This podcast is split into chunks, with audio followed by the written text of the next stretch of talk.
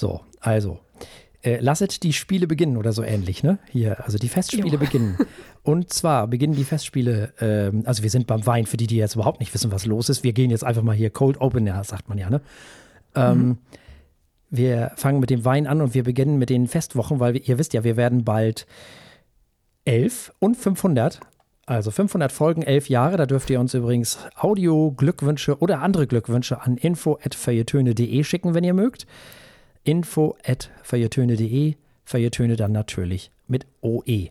So, und wir haben heute zur Feierlichkeit des Ganzen, wir beginnen sozusagen jetzt in der Reihe von drei Weinen, die wir, die wir vorstellen wollen, mit einem JB Becker, ein Riesling aus Wallufer Oberberg. Es ist eine Spätlese Feinherb aus dem Jahr natürlich 2012. Wie sollte es anders sein? Aus dem Jahr, wo wir uns gegründet haben. Sehr passend. Sehr passend. So, und jetzt kommt das Besondere an diesem Wein. Eine der vielen Besonderheiten von JB Becker ist es nämlich, diesen Wein zu öffnen. So, wenn wir diese Flasche jetzt so vor uns haben, dann sehen wir, da ist so ein Nupsi. Ja. Und das ist wie bei einer. Whiskyflasche. Den ziehen wir jetzt einfach mal im Den Kreis ziehen um wir jetzt erstmal ab. So. Wenn wir das gemacht haben, Man sieht schon ein bisschen grün durchschimmern, ja. Genau. Schön. Jetzt haben wir da oben so ein. Da ist jetzt so ein Deckel, ne? Ja. Diesen Deckel, spannend. den müssen wir jetzt so ein bisschen drehen und nach oben ziehen. Gleichzeitig. Ja. Oh, So. und nicht wegschmeißen. Und nicht wegschmeißen, genau. Das klingelt so schön. Wenn wir das gemacht haben, dann sehen wir das äh, nächste Unikum. Nämlich ein Wunderschöner Glasverschluss. Glasverschluss, ja. Genau. So Glaspropfen. Ein Mit Glaspropfen. Logo und allem. Genau, mit Logo und allem. Äh, Trick bei der ganzen Geschichte ist jetzt, nicht so viel Kraft aufzuwenden, sondern ja mit den Daumen nach oben, mit, mit beiden Daumen nach oben zu drücken sozusagen. Und wenn du merkst, dass es nicht geht, zu schwer ist, dann Oh. neu ansetzen. Nee, ist direkt rausgekommen. Tada. Bei mir Wie auch. hübsch das auch aussieht und man hat direkt was, um es wieder zu schließen. Schön, oder? Bin beeindruckt, ja.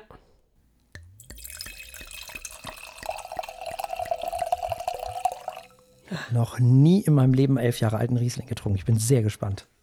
Oh, ja, Ich auch nicht. der ist dunkel. Die Farbe äh, Ja, Bier. ist sehr gelb. Bier ist gut, ja genau. Ich dachte, das ist einmal was Medizinisches, aber äh, ja, nee, Äh, schön, schönes Gelb. Ein? Sonnengelb ist das. Sonnengelb. Okay. Ja, gut. Dann, äh, ich glaube, der braucht noch ein bisschen Luft, kann ich mir vorstellen. Der ist ja jetzt nach Mhm. elf Jahren das erste Mal wieder an die Außenwelt gelangt. Aber der Verschluss ist Stimmt. geil, oder? Der ist super geil. Der, also, das ist einfach so schön. Es ist so Oh. eine schöne hap- haptische Sache, so ein Glasding hier. raus. So, also, Ja, das, das ist doch geil. Das riecht doch richtig gut. Schon mal, der braucht noch ein bisschen Luft, glaube ich. Uiuiui, das riecht schon sehr, sehr, sehr zart. Was anderes fällt mir dazu gar nicht ein. Ja, es ist typisch. Sehr leise, ne? Sehr leise, aber sehr vielschichtig direkt. Nicht?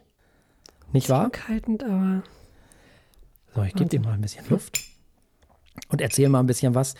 Ich habe ja schon mal sehr viel über JB Becker erzählt, äh, in der vorletzten Sendung, glaube ich, aber ich weiß ja, dass nicht alle immer alles hören. Also dieses äh, Weingut gibt es seit 1893 und das Ganze ist in Wallufer, das ist im Rheingau. Es wird überwiegend Riesling und Spätburgunder angebaut. Mittlerweile führt dieses Weingut Hans-Josef Becker. Der führt das schon seit 1973. Das Weingut ist 13 Hektar klein oder groß, je nachdem, wie man möchte. Er führt das zusammen mit seiner Schwester, mit seiner Schwester Maria. Und es gibt lediglich 60.000 bis 70.000 Flaschen, die da jährlich abgefüllt werden. Mal mehr, mal weniger, je nachdem, wie viel Wein am Ende dabei rauskommt. Denn einer seiner ja, Grundsätze ist, ja, wenn der Wein nicht durchkommt oder wenn es eben nicht geht, wenn die Sachen es nicht schaffen zu überleben, dann ist das halt so. Ne? Ich selber mache da nichts. Ich muss da nicht irgendwie Herbizide spritzen oder sonst irgendetwas. Habe das Weingut auch noch nie gemacht. Und was nicht durchkommt, kommt halt nicht durch. So. Das Tolle an dem, an diesem Winzer, an Hans-Josef Becker, ist, dass er auch in der Ortspolitik zugegen ist, dass er ein erfreulicherweise im positiven Sinne schönen Dickkopf hat. Das ist richtig cool. Er ist ein sehr naturverbundener, dickköpfiger Typ, der durchaus manchmal seine Meinung sehr, sehr vehement vertritt. Und das ist auch gut so. Ich mag solche Menschen total gerne, weil für mich als hier, ne, Naturdickkopf sozusagen, das ist natürlich genau das Richtige für mich. Sowas liebe ich natürlich. Das Weingut ist seit 2011 biologisch zertifiziert. Es handelt sich um einen extrem naturverbundenen äh, Bio-Winzer, der dieses Etikett aber überhaupt nicht haben will, weil er gesagt hat, oder er selber der Meinung ist, dass dümmliche Naturideologie ein Rückfall ins Mittelalter wäre. Nun, die Rieslinge werden nach zwölf Stunden Maischestandzeit schonend gepresst und im Holzfass mit den eigenen Hefen vergoren. Und es gilt als Grundsatz hier so wenig Eingriff wie möglich. Der fertige Wein wird nie verändert oder bearbeitet. Bei Bäckers kann es dann schon mal sechs Monate dauern, bis die Vergärung beendet ist. Es handelt sich hier um einen Riesling aus dem Jahr 2012, habe ich ja schon gesagt, der lediglich 11,5% Alkoholvolumenprozente hat. Und das ist echt wenig. Die meisten haben ja mittlerweile eher so 12 und mehr. Uh, wow.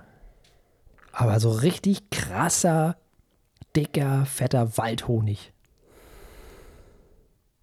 Hm. So würziger, richtig geil. Also nicht diese, diese, diesen Quatsch, den man im Supermarkt kaufen kann, sondern ja, so riecht er. Geil. Ja, Salz, genau. Mineralisch, ne? Das haben wir jetzt mal durch. Sehr fruchtig auch, jo, also helle Früchte. Ja, aber nicht nur helle Früchte, finde ich. Nee, vor allem, also da spricht die Farbe ja Bände. Ich finde, hier ist jetzt sehr viel Orange drin. Ah. Orange, Pfirsich, Aprikose, sowas, mm. aber nicht, nicht, kein Zitrus wirklich, also zumindest noch nicht, mm, dass ich es in der stimmt. Nase hätte. Ich kann, ich weiß nicht, was das ist, aber der hat fast schon was, hm, was er nicht hat. Er hat keinen Petro, es ist nichts Petroliges in diesem Wein. Hm. Das ist geil. Ich habe den einen oder anderen Riesling getrunken, der nicht elf Jahre alt war, sondern sagen wir mal neun, wo die Petrolnote schon sehr, sehr dominant war. Das muss ich persönlich jetzt nicht so unbedingt haben. Und die ist ja überhaupt nicht drin. Der ist, der ist frisch. Das ist echt. Der, der, also, natürlich riecht man, dass er älter ist. Man riecht, dass es kein junger Riesling ist. Der hat so was hm, Dickes, ja. Gesetztes, Tiefes, Leises, Vornehmes. Oh, kann das? Ja. Ich habe die ganze Zeit das. mich gefragt, ja. Voll. Das ist dieser dunkle, ja. Ja, äh, entschuldige, das, genau, dieses, er hat was Gesetztes, mhm. äh, Reifes, auf ja, jeden Fall. Total. Elegantes. Aber hat auch was, was Gemüsiges ein bisschen. Boah, da ein bisschen länger für eigentlich. Ich habe noch nie einen Wein gehabt, der so. Also, das hatte ich schon beim, beim 2019er. Ich finde, die haben was ganz Eigenes, diese mhm. Bäckerweine. Voll toll. So was kräuterig. Hm honigiges, waldhonigiges. Auch so gebacken, finde ich. Da ist ja. irgendwie so, wie wenn du bei einem Bäcker reinkommst, der noch selbst backt. Diese, diese Note von gebackenem. Mhm. Undefiniertem gebackenem. Wobei, eher was Süßes gebackenes. Ja, definitiv. So ein Hefezopf oder so. Milchbrötchen, sowas. Ah, ja. Jetzt wird hier wieder frei assoziiert, aber. Mhm. Oder? Das hat, diese Süße hat was davon. Ich muss sagen, also, ich hatte beim, beim letzten JB Bäcker, den ich alleine probieren musste, auch schon dieses sofort instant, dachte ich so, okay, krass. So ein Riesling habe ich noch nie gerochen. Hm. Ich glaube, das wäre ein Wein, den ich wiedererkennen würde. Tatsächlich. Weißt du? Hm. Ja, das ist nicht leicht, nur im Geschmack zu erkennen. So eindeutig. Weil es gibt viele Weine, wo man dann sagen kann, ja, hm, ja, hm. Aber der hat sowas Eigenständiges. Und er macht ja auch Weine, die, die wirklich zum Weglegen sind. Ne? Er hm. macht eben keine Weine, die sofort trinkbar sind. Du kannst den 19-Jährigen natürlich trinken, der ist wunderbar, ganz wunderbar. Aber du weißt, ey, wenn ich den jetzt noch zehn Jahre weglege, ne? Wow. Oder 20. Oder 30. Denn das können die. Er hat ja auch noch den richtigen Verschluss dafür. Da passiert ja nichts. Der kriegt ja nicht, weil du hast ja nicht mehr das Problem, dass da irgendwie korkt oder so. Hm. Tolle Sache. Das ist echt schlau, ja. Ja. Also, und äh, dieser hier ist ja von 2012 und wir haben jetzt 23 und so lange nutzt er ja auch schon diese Glasdinger, ne? Er war, glaube ich, der Erste, der die genutzt hat auch. Hier in Deutschland zumindest mal. Oh, setzen die sich weiter durch? Das wäre ja Das toll. weiß ich nicht. Ich glaube, hier in Deutschland nicht so sehr. Die meisten haben Schraubverschluss oder Drehverschluss, wie die das nennen. Und er selber hat gesagt, damit wäre er wohl heutzutage auch glücklich gewesen, aber nur hat er halt das. Und ich muss ganz ehrlich sagen, ich finde das schon noch mal eine ganze Ecke cooler. Also alleine schon mit dem Wappen da vorne drauf oder oben drauf. Und das hat einfach so Ja. viel Stil. Es ist so großartig. Man riecht immer wieder neue Sachen, ne? Sollen wir mal probieren? Oh ja. Ja, dann äh, Prost. Prost.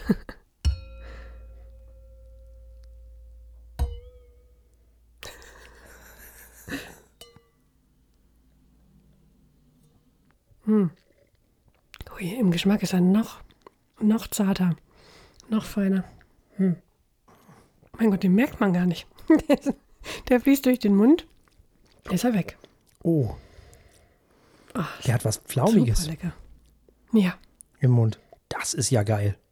Habe ich noch nie gehabt beim, beim, beim, beim Weißwein. Das ist ja richtig, richtig krass Pflaume. Und Orange, wie du schon sagtest. Also Apfelsine, wie man im Norden sagt. Boah, nee, also, wow. Was ist hier los? das ist richtig lecker. Ich kriege gerade Lust, was zu backen, was auch so Ja. schmeckt. Echt wirklich. So ein, wie ein Rosinenbrötchen, aber statt Rosinen Mhm. mit Kandis und Pflaumen so. Dann Ja, kommt man diesem Wein wirklich. vielleicht etwas näher. Jetzt habe ich die Pflaume auch in der. Nase. Ah, und jetzt kommen die Kräuter. Ja. Ui, volle Kanone. Ist das ein geiler Wein, ey. Krass. Da fällt ja nichts mehr zu ein.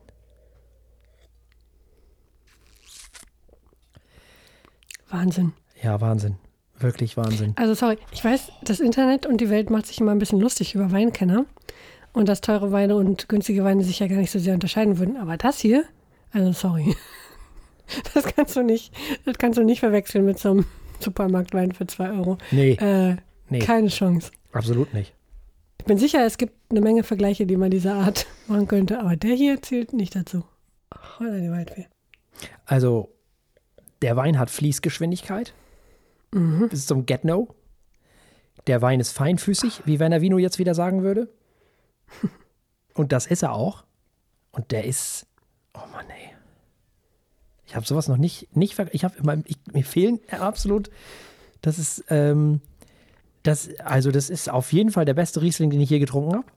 So viel steht fest. Und das gehört sich ja auch so für uns. 500 Sendungen bald. Elf Jahre. Da hat sich das auf jeden Fall gelohnt, ey. Oh, Junge, Junge. Äh, Der Wein überwältigt mich gerade so ein bisschen, muss ich ehrlich sagen. ich habe noch nie so einen Riesling getrunken. Wenn ich ehrlich bin, würde ich den gar nicht sofort als Riesling erkennen. Weil, Ne, genau. weil natürlich ist es halt aber, ne, der ist, also, der ist so rund und fein und süß und ach, so anders süß. Ich weiß auch Mhm. nicht. Aber er ist nicht klebrig süß. Überhaupt nicht. Er ist ja auch frisch immer noch. Der ist ja immer noch total da. Die Früchte, die stehen ja. Wie eine Eins. Und dann diese wunderbare Pflaumennote, dieser Waldhonig, die Kräuter. Oh. Das ist ja nicht mal ein süßer Wein, den du zum Dessert trinken kannst eigentlich. Das ist ja viel zu schade. Ja, nö, den würde ich ähm, zu irgendwas Essbarem mit, mit einer weißen Soße. Irgendwas, Ja. Mh, weiß ich nicht. Irgendwas, was auch so fein ist, weißt du? Irgendwie so, so Lammkotelett oder ich weiß es nicht. Ja, Ja, oder sowas. einfach für sich alleine. Oder für sich alleine, genau. Ich habe auch noch nie so einen Weißwein insgesamt getrunken, der so, der sowas kann. Hm. Ja, ganz ehrlich, das ist ein Weltklasse-Wein. Das muss man mal sagen, wie es ist. Hm. Das ist so. Das ist ein Weltklasse-Wein vom Weltklasse-Winzer. Das, das kann man, muss man einfach jetzt mal so festhalten. Fertig. Wenn ich bedenke, dass der 2019 er 12 Euro kostet. Was ja nix ist. Nee. Die alten Reben von 2014 kosten 20 Euro. Meine Güte, ja. Okay, hier gibt es noch einen von 2003. Ein Spätburgunder. Uh, der kostet 85 Euro. Naja. Huch, aber das ist schon eine Nummer. Ja, aber dafür ist er auch 13, 20 Jahre alt. 20 Jahre alter Spätburgunder, hätte ich auch mal Bock drauf. Das Gute bei dem ist eben, bei diesen Leuten ist, der, der, dem ist Ruhm egal. Ja, deswegen lebt man. Das ist der Grund, warum man lebt. Damit man solche Sachen verkosten kann. Das ist echt ein Erlebnis. Ja, ne? Diese Frische. Also ich auf der einen Seite und dieses flaumig, kräuterig, waldhonigige, mineralisch-salzige auf der anderen Seite. Der ist ja auch ausbalanciert. Der ist natürlich auch nicht mehr unruhig. Überhaupt nicht. Oh, meine Güte, ey. Jetzt haben es alle anderen Weine. Jetzt wird schwierig. da müssen sich alle anderen Weißweine jetzt mal gehörig. Das hat doch geklappt. wird's eng? Hat man das gehört? Ja. Alle anderen Das Weine. war Glas an der Flasche. Glas in der Flasche. Ah, siehst du? Das klingt tatsächlich gut. Ha! Das ist der Trick. Glas auf Glas. Geht das auch mit dem, mit dem Glas Propfen hier? Mal gucken. Ui, okay. Jo. Feuchtlein hat das Glas klingen lassen. Ja, wunderbar. Nun muss man natürlich auch ehrlich sagen, wir hatten auch noch nicht die ganz großen Roten und so, klar. Aber wir haben jetzt auf jeden Fall, und da lehne ich mich nun wirklich aus dem Fenster, ich bin ja nun wirklich äh, mit dem Wein beschäftigt, seitdem ich nun doch ein bisschen jünger bin.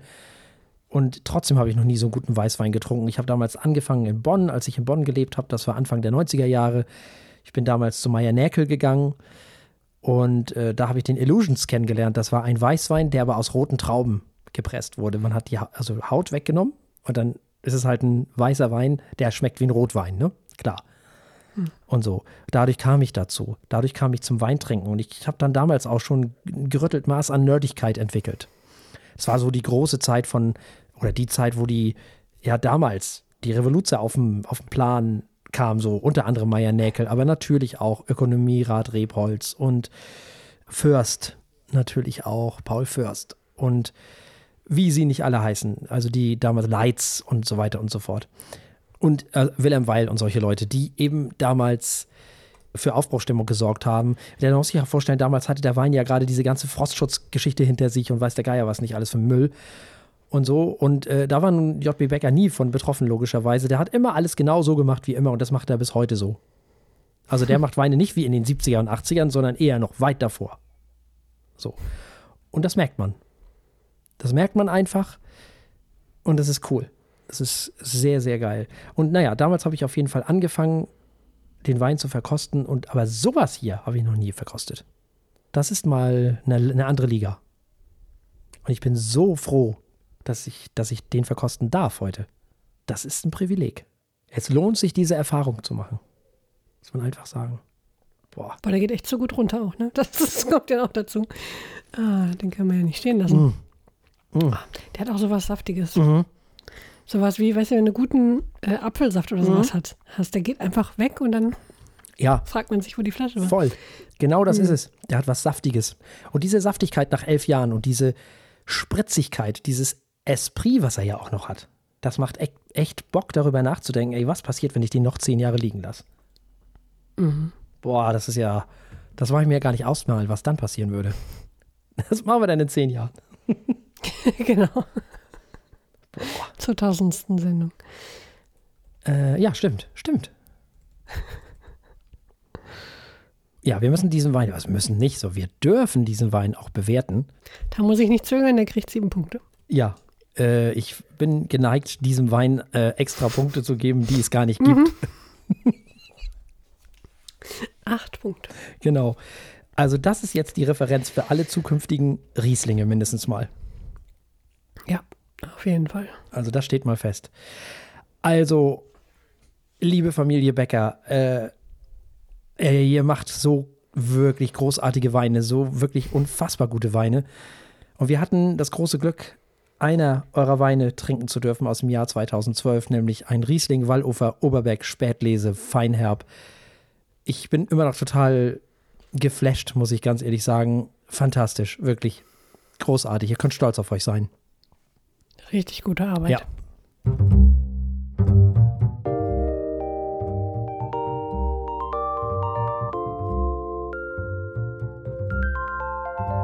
Die Feuilletöne.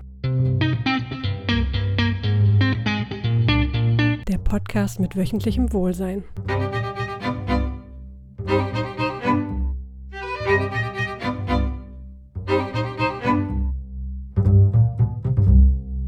Herzlich willkommen. Wir starten mit Indie Rock von Group Love äh, mit I Want It All Right Now.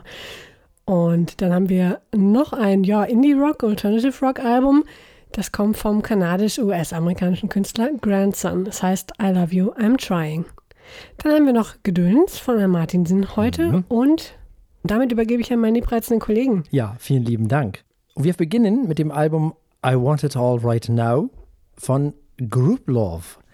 Und das ist eine amerikanische Alternative Rock Band, die 2009 von Hannah Hooper gegründet wurde, die singt und die Keyboards spielt. Dann gibt es noch Christian Zucconi, der die Leadgitarre spielt und auch die Rhythmusgitarre spielt. Jean Gett am Bass und Andrew Wesson ebenfalls an der Leadgitarre und er singt auch noch Background. Naja, und dann gibt es noch Ryan Rabin, der spielt Schlagzeug. Das Debütalbum namens Never Trust a Happy Song wurde 2011 veröffentlicht. Der Stil der Band changiert zwischen, ja, so Alternative Rock, Indie Pop, Elektropop und Alternative Dance Music. Group Love verbindet auf diesem Album Indie-Rock im Stile der 90er Jahre mit Stadionrock. Hannah Hooper bezeichnet das, was auf diesem Album passiert ist, als Resistance Pop. So. Indie, das ist doch das, was wir hier eigentlich am liebsten hören, Frau Eichler. Das stimmt, schon lange kein Indie mehr gehabt. Ne? Äh, ja, Group Love äh, war mir noch gar nicht so sehr im Begriff. Mhm. Ähm, aber I Want It All Right Now ist ein ziemlich fesselndes Album, finde mhm. ich, für Freunde des Indie-Rocks. Das hat vor allem eine unerschütterliche Energie. Jeder Song geht mit vollem Herzen raus in die Welt. Und wenn ich einen Kritikpunkt benennen müsste, wäre der damit verwandt, nämlich dass viele Songs, fand ich, so eine sehr ähnliche Atmosphäre schaffen. Mit äh, Songs wie Hello oder Billy versuchen sie ein bisschen Varianz zu schaffen. Ähm, irgendwie habe ich die Dramaturgie vermisst, vielleicht habe ich sie auch nicht verstanden. Das ist allerdings schon große Haarspalterei, denn I Want It All Right Now klingt klasse. Es ist unheimlich wiedererkennbar, also dieser Resistance Pop Sound, der, der ist sehr wiedererkennbar und ähm, einzigartig. Auch schön fand ich die Themen von Zwischenmenschlichkeit, menschlicher Verbindung, Selbstfindung und es gibt eine Menge ansteckender, im Ohr bleibender Songs auf diesem Album mit einer schönen Balance zwischen Zugänglichkeit und Tiefgründigkeit. Und die Gesangsstimmen sind ebenfalls toll, habe ich sehr gerne gehört. Produziert ist das Ganze von Grammy-Preisträger John Congleton. Äh, und da gibt es wirklich nicht viel zu, me äh, zu meckern. Das Album ist ausgefeilt, wunderbar produziert. Und ich finde, das lädt einen sehr dazu ein, einfach den Moment zu feiern. Das war so das Grundgefühl, was ich hatte bei diesem Album. Mhm. Das machte einfach richtig Spaß. Hm. Ja, fand ich eigentlich auch. Also vor allem endlich mal wieder richtig hübscher Indie. Also das, was wir eigentlich auch am liebsten mögen in dieser Sendung sozusagen. Am Ende ist ja Sigur Ross auch so ein bisschen Indie. Ne? Das ist ja alles so ein bisschen in der Richtung so produziert wurde. Alles ist Bernstein, alles ist Indie. Alles ist hm? Bernstein und alles ist Indie, genau. Ja, du hast ja gerade schon gesagt, dass das Album von John äh, Congleton äh, produziert wurde. Der hat übrigens auch Death Cab for Cutie und St. Vincent äh, produziert. Es fällt auf, dass die Produktion auf der einen Seite dem Stadionrock und auf der anderen Seite dem etwas roughen der Songs gerecht werden musste. Am Ende hat man sich dann für den Stadionrock ein bisschen entschieden. Da fällt das Barometer so ein bisschen auf die eine Seite oder die, die, die, die Waage geht so in die eine Richtung. Das finde ich tatsächlich an der einen oder anderen Stelle ein bisschen schade. Da hätte ich es dann doch lieber ein bisschen eckiger und kantiger gehabt. Das nimmt einigen Songs so ein bisschen das Reibende. Fürs Stadion natürlich wieder total passend. Naja, und ich denke, da wird sich die Band auf den Tourneen, die sie ja demnächst dann auch machen wird, wohl am wohlsten fühlen auch, nämlich in den nordamerikanischen Stadien. Ich glaube, das, dafür ist es auch gemacht. Ich denke, dafür ist die Musik geeignet, dafür ist vielleicht auch dieses Album, naja, will nicht sagen gedacht, aber ähm, zumindest wird es da gut ankommen. Es geht auf diesem Album ansonsten um Selbstwahrnehmung, es geht um Selbstverwirklichung und es geht um das Verhältnis vom Ich zur Welt. Man fühlt sich musikalisch in eine Zeit zurückversetzt, in eine Zeit, als die Welt noch in Ordnung war. Und das war ja alles außer vor ja, fünf, sechs Jahren mehr oder weniger. Ne, so. äh, mittlerweile muss man ja auch sagen, sind die 90er auch schon lange her. Und zwar so lange, dass man auch da schon von Oldies sprechen kann. Ne? Muss man ja ganz klar sagen. Ja, 30 Jahre, ja, ich meine. Natürlich. So schnell geht das alles. Ach, Frau Eichler, ja? Wollen Sie mir was mitteilen? Ich realisierte gerade, dass ich dann auch schon Oldie bin. Aber so ist das. Hm. Da muss man mitleben. Ja, nun, so schnell geht das wollte ich äh, sagen. Ja, wenn man die Musik für sich alleine sprechen lässt, dann dürfte der ein oder die andere nochmal in den 20ern sein und denken, ach, ist ja doch nicht alles schlecht. Song wie zum Beispiel Ice könnte auch in der einen oder anderen Serie der 90er oder Nuller zu hören sein oder gelaufen sein, finde ich. Und irgendwie tut dieser ganze retrospektivische Kram ja sogar gut, muss man ehrlich sagen. In einer Zeit, in der alles drunter und drüber geht, ist Musik ja, die was angenehm rückwärtsgewandtes hat, ja nicht das Schlechteste. Oder äh, sie erfindet das Rad nicht neu, aber sie machen ein solides Album, was einem ein sehr zufriedenes Lächeln ins Gesicht zaubert. Und das ist doch auch schon mal viel wert, finde ich. Und dieses Album ist im Jahre 2023 erschienen. Und zwar nicht nur das, sondern auch am heutigen Tage. Zum Zeitpunkt dieser Aufnahme. Also wenn ihr das an dem Tag hört, wo wir veröffentlichen, dann ist es heute erschienen. Ja, und wir dürfen dieses Album werten auf unserer Skala von steht, läuft und rennt. Das wird nicht mehr ein Album des Jahres, mhm. aber es ist ein tolles Album. Ich gebe ihm ein sehr, sehr schnelles Läuft. Dem schließe ich mich unumwunden an. Auch von mir bekommt das Album ein schnelles Läuft. Also, wir haben gehört I Want It All Right Now von der Band Group Love und es gab ein schnelles Läuft von Frau Eichler und von mir. Damit kommen wir zu unserem zweiten Album heute. Wir kommen zu Grandson, der bürgerlich Jordan Edward Benjamin heißt und ein kanadisch-US-amerikanischer Musiker ist. Er befasst sich häufig in seiner Musik mit zeitgemäßen Problemen, welche seiner Meinung nach wenig Aufmerksamkeit von den Medien und der Öffentlichkeit bekommen.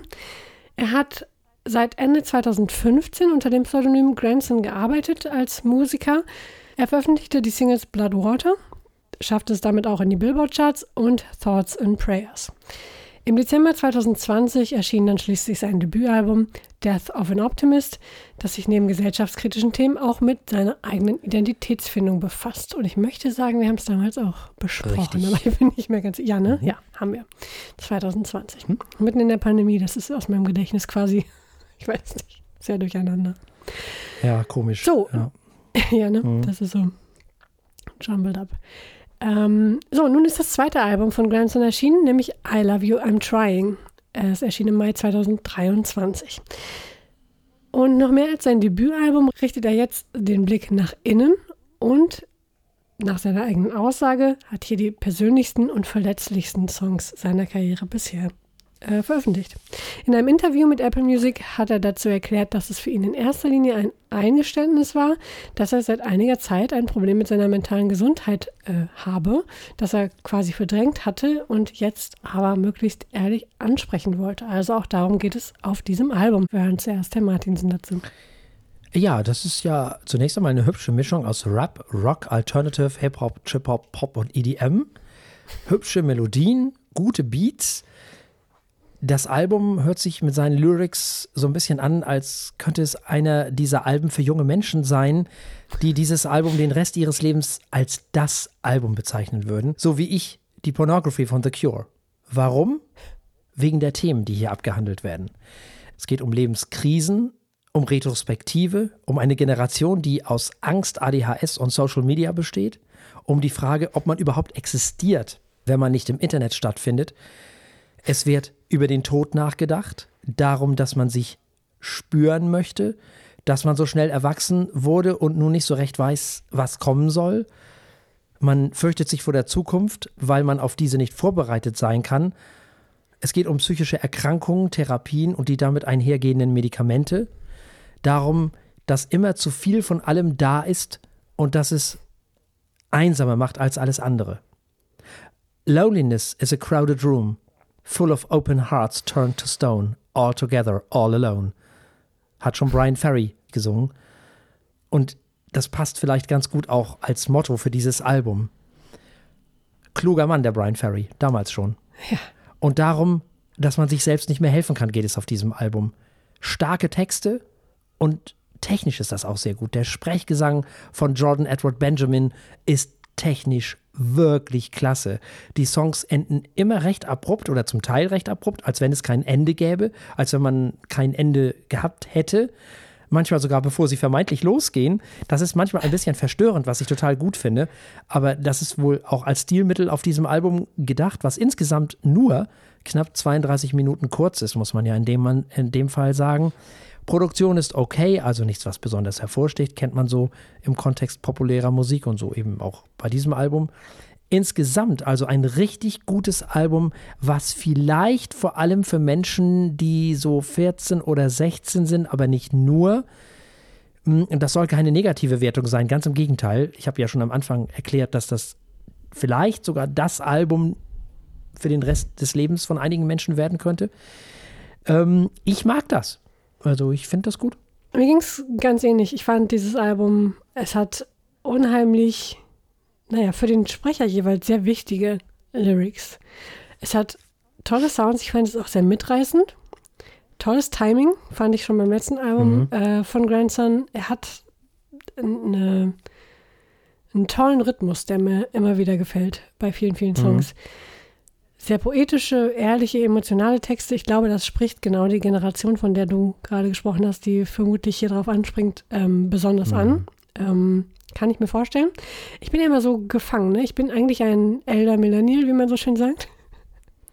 Aber viele von diesen Dingen, ähm, all dieses Aufwachsen im Internet, habe ich zumindest zum Teil, seit, keine Ahnung, ich zwölf war oder so, auch mitgemacht und oft fühle ich bei sowas doch ziemlich mit. Und auch hier, gerade bei Grandson, ich glaube, er ist auch äh, doch ein Stück, er selbst ist, ist äh, eher Richtung mein Alter als äh, Gen Z.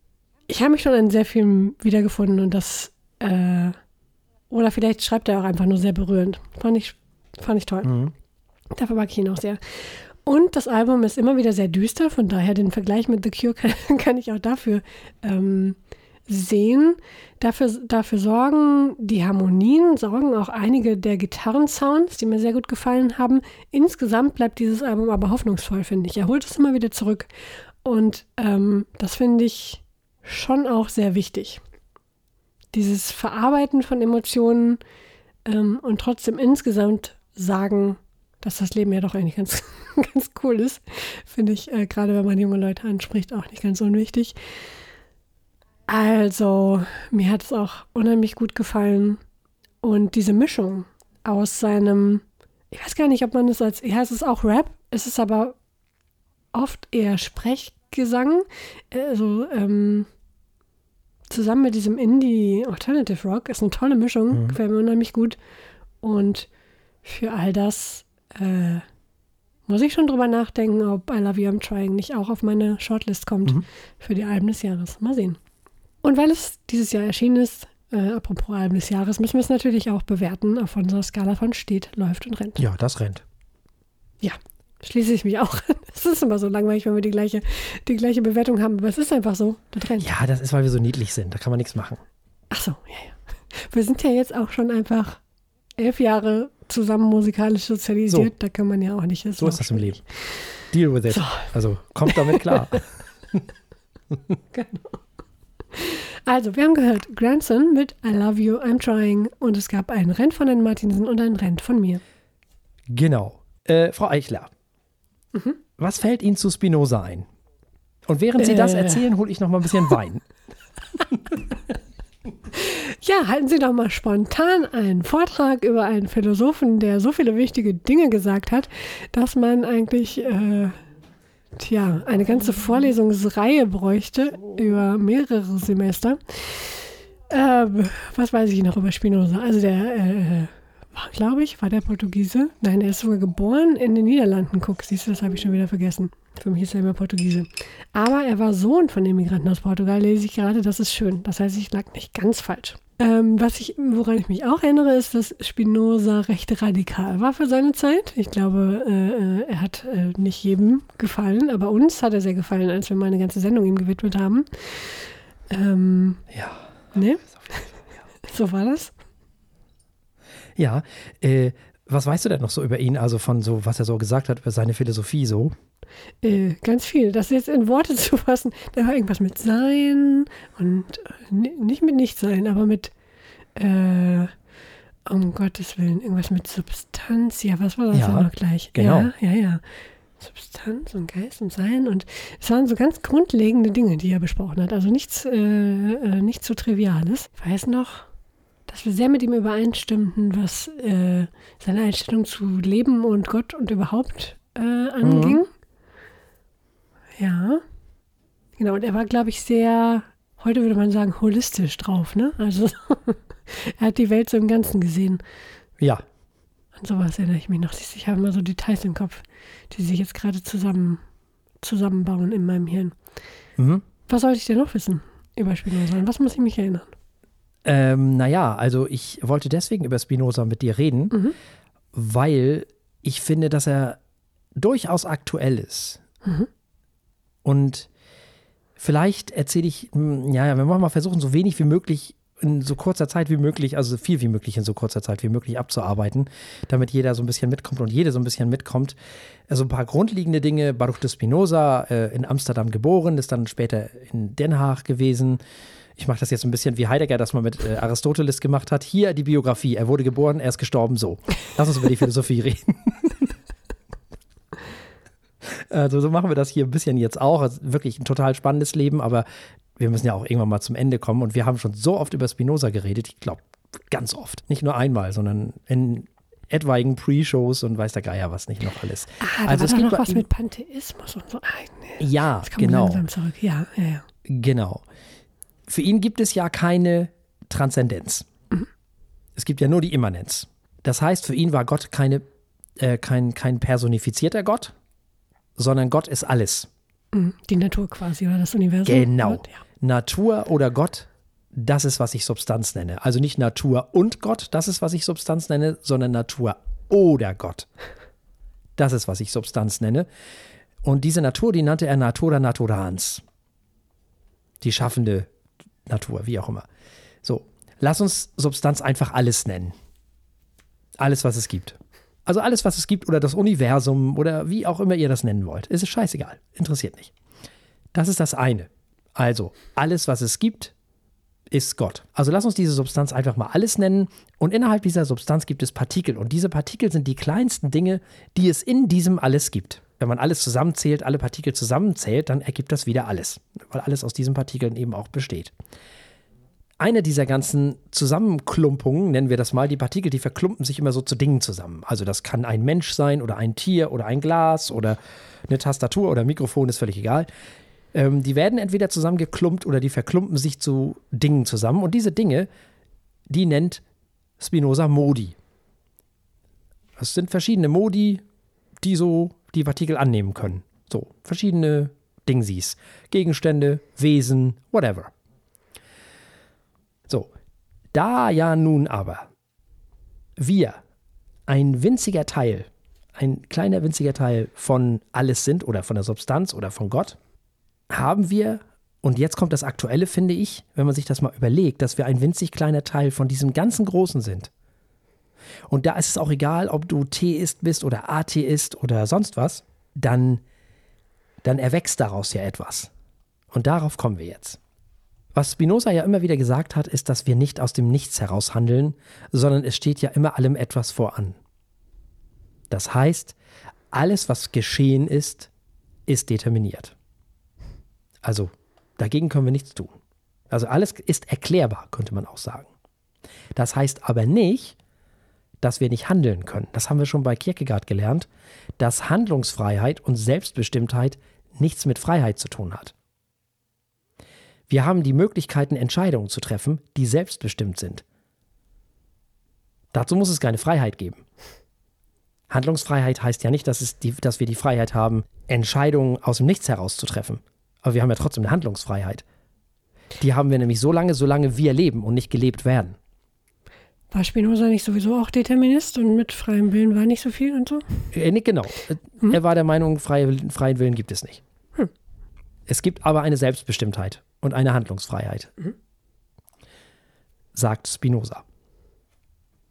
Und dieses mit dem, mit dem Determinist, äh, mit dem Determin, mit, mit dem, mit dem, ja, dass wir alles erklären können, was wir gemacht haben, da gehen ja die Neurologen mittlerweile davon aus, dass er recht hat. Mhm. Tatsächlich. Aber wir haben diese Selbstbestimmtheit. Und damit meint er, Selbstbestimmtheit heißt, wenn du zum Beispiel in Ketten gelegt wärst, ja, dann hast du natürlich keine Selbstbestimmtheit mehr. Weil dann wärst du ja bestimmt. Mhm. Logischerweise. Und wenn du zum Beispiel in der Schule bist, dann hast du natürlich keine Handlungsfreiheit mehr weil dann wird dir vorgegeben, was jetzt gerade auf dem Stundenplan steht. In dem Moment, sozusagen, gewissermaßen. Na, da wirst du ein Stück weit gelebt. Aber wir haben natürlich als, als Erwachsene mehr als als Kinder die Möglichkeiten, Entscheidungen zu treffen, eine Handlungsfreiheit. Wir haben die Möglichkeit, Entscheidungen zu treffen, die selbstbestimmt sind. Zu leben und nicht gelebt zu werden. Da sind wir wieder bei ähm, Camus und Kierkegaard, ne? die da auch sehr viel mitgenommen haben davon. Naja, und je nachdem, wie ich mich entscheide, werde ich das ein oder andere eben erleben oder auch nicht erleben. Je nachdem, wie ich mich da eben entschieden habe. Das, das sind wir wieder bei Kierkegaard, ne? Hatten wir ja. Ich überlege noch, inwiefern sich Handlungsfreiheit und ähm, freier Wille unterscheiden, aber ich glaube, das hat was mit den äußeren Umständen zu tun, ne? Ob naja, freier Wille wäre ja, wenn hm. du zum Beispiel sagst, ich trinke heute Morgen kein Kaffee, mhm. sondern Tee. Dann hat sich das, das hat sozusagen, bevor du das ins Bewusstsein reingegangen ist, hat dein Hirn das schon entschieden, aufgrund der Tatsache, dass du zum Beispiel am Tag vorher eine Werbung gesehen hast über Tee. Mhm. Oder dass dein Magen gerade irgendwie rebelliert. Und du sagst, nee, Kaffee will ich heute nicht. Oder sonst irgendetwas. Trotzdem hast du ja die Handlungsfreiheit, Tee oder Kaffee zu trinken. Weil du könntest entweder trotzdem den Kaffee trinken mhm. oder eben den Tee trinken. Und das ist der Unterschied zwischen Handlungsfreiheit und der, dem freien Willen. Hm. Den hast du nicht, den freien Willen, weil, äh, genau. Ne? Und da sind die Neurologen mittlerweile auch der Meinung, ja, das ist so. Das wird vorher entschieden. Da können wir gar nichts gegen tun. Spinoza war immer der Meinung, dass man alles erklären kann. Es gibt keinen Zufall, es gibt kein, kein Schicksal, all diesen ganzen Unsinn gibt es nicht. Sagt er. Hm. So, ich würde ihm dazu stimmen. Trotzdem haben wir diese Handlungsfreiheit. Und selbst in diesem Erleben des Determinierten bin ich frei, die getroffene Entscheidung immer noch mit einem Lächeln, mit Wut oder mit Traurigkeit zu erleben. Und was ihm ganz wichtig ist, es gibt ja diesen Selbsterhaltungstrieb, den wir alle kennen. Er war halt der Meinung, und das ist jetzt wirklich das Aktuelle, weswegen ich das hier auch anspreche heute, die Menschheit sollte sich erhalten und nicht der Einzelne. Also nur wer das Prinzip der Einheit lebt, wird ähm, den Selbsterhaltungstrieb nicht zum Eigennutz und Schaden für andere gestalten, sich also unmoralisch verhalten. Der nur sich selbst mit dem eigenen identifizierte Mensch handelt für sich zwar vernünftig, aber im Großen und Ganzen zerstört er sich und alles andere. Also alles. Egoismus, sagt Spinoza, ist also ein Gift, das unmoralische und zerstörerische Verhaltensweisen nach sich zieht. In dem Moment, wo man eben für sich handelt und nicht mehr für alle oder ausschließlich. Der Egoist handelt nämlich laut Spinoza ausschließlich im überwiegenden Affekt aus der Emotion heraus. Also, Effekt war für ihn Emotion. Das ist das, was die Affektionen, also die Sachen, die von außen einwirken, die führen zu Affekten. Also ne, das, was wir so von außen auf uns einprassen sehen, ob das nun Bild ist oder Musik oder Ereignisse, keine Ahnung, die lösen ja Emotionen aus. Und der Egoist handelt im überwiegenden Affekt aus der Emotion heraus. Er handelt also reaktiv, indem er nämlich nur auf äußere Umstände reagiert. Und wenn er das macht, wenn er also nur auf äußere Umstände reagiert, dann ergreifen diese von ihm Besitz. Man wird gelebt, nämlich von den äußeren Umständen. Man lebt nicht mehr selbst. Man entwickelt sich zu einem rein Reaktionsmenschen also zu einem kein Selbst, sondern das Gegenteil. Also man ist nicht mehr ein Selbst, würde Kierkegaard sagen, sondern das Gegenteil davon. Und Spinoza setzt dagegen auf die vernünftige Überlegung. Und ich glaube, das unterscheidet ihn vom Stoizismus auch. Nämlich auf die Ermächtigung des Handelns setzt er. Die Affekte werden also nicht ignoriert oder unterdrückt bei Spinoza, sondern die eigene Handlungswirkmacht erschafft einen erweiterten Rahmen, innerhalb dessen sich die, nennen wir sie mal, Emotionen beruhigen und aus dessen Kraft entsteht dann eine selbstbestimmte Handlungsfreiheit. Man könnte auch sagen, Hans Blumberg würde wahrscheinlich sagen, der Mensch kann auch erstmal nichts tun. Erstmal gucken. Dann können wir weiter gucken. Und somit löst sich der Mensch, der sich seine Handlungswerkmacht gewahr wird, aus dem Rahmen reiner Reaktion auf die Umstände. Hin zu einem schöpferischen Umgang mit den Umständen. Also du reagierst nicht mehr auf die Umstände, sondern du gehst hin zu einem schöpferischen Umgang mit den Umständen. Der Mensch wechselt also von der Reaktion zur Aktion. Wenn wir nämlich alle ein Teil von alles sind oder wie man das auch immer nennen möchte, Gott, Natur, das Sein, Substanz, whatever, dann haben wir ja eine verdammte Pflicht, nämlich nun selbst mit Hilfe des schöpferischen Umgangs mit den Umständen und eben nicht mehr mit der Reaktion auf diese zum Wohle der Welt zu handeln und sie zu erhalten. Den Selbsterhaltungswillen, wie er es nennt, sollten wir also nicht auf die Einzelperson beziehen, sondern auf die Menschheit als Ganzes, auf die Welt, also auf alles. Da würde ihm Hannah Arendt wieder zustimmen. Und da wir ja alle eins sind, da wir ja ein kleiner Teil von alles sind, müsste es ja eigentlich im Sinne eines jeden Menschen sein, diesen Selbsterhaltungswillen im Sinne von alles in Richtung Erhalten von diesem umzusetzen. Also eben nicht die Natur zu zerstören. Die Menschen nicht schlecht zu behandeln oder gar zu töten. Und ich finde, da sieht man, wie aktuell Spinoza ist. Und wie man, egal ob Atheisten, Theisten oder wen auch immer mitnehmen kann, wenn man sich mal überlegt, dass wir ja uns selber ein Stück weit töten mit dem, was wir so tun. Und natürlich auch ganz viele andere indem wir bestimmte Dinge tun, schaden wir ja nicht nur uns, vielleicht schaden wir uns in dem Moment sogar gar nicht, sondern haben sogar einen Vorteil davon, schaden aber im langfristig allen anderen und allem anderen. Und ich finde, das ist so eine der wichtigen Dinge, die Spinoza so, die man mitnehmen kann, finde ich. Dass man eben auch nicht nur immer reagiert auf alles, sondern dass man im Grunde genommen sich ermächtigt mhm. und von der Reaktion zur Aktion geht. Das finde ich sehr wichtig und sehr cool. Und der große Trost bei Spinoza ist, dass wir bei Spinoza nicht geworfen in eine feindliche Welt sind wie bei Sartre oder Heidegger, sondern dass wir aufgehoben sind in Raum und Zeit in alles. Wir sind alle Teil von alles. Und wenn das so ist, wenn wir alle Teil von alles sind, wie können wir dann in eine feindliche Welt geworfen sein? Das wird ja gar, das funktioniert ja gar nicht mehr. Respekt ist dann wohl die Essenz gegenüber jedem Wesen, welches in alles zugegen ist.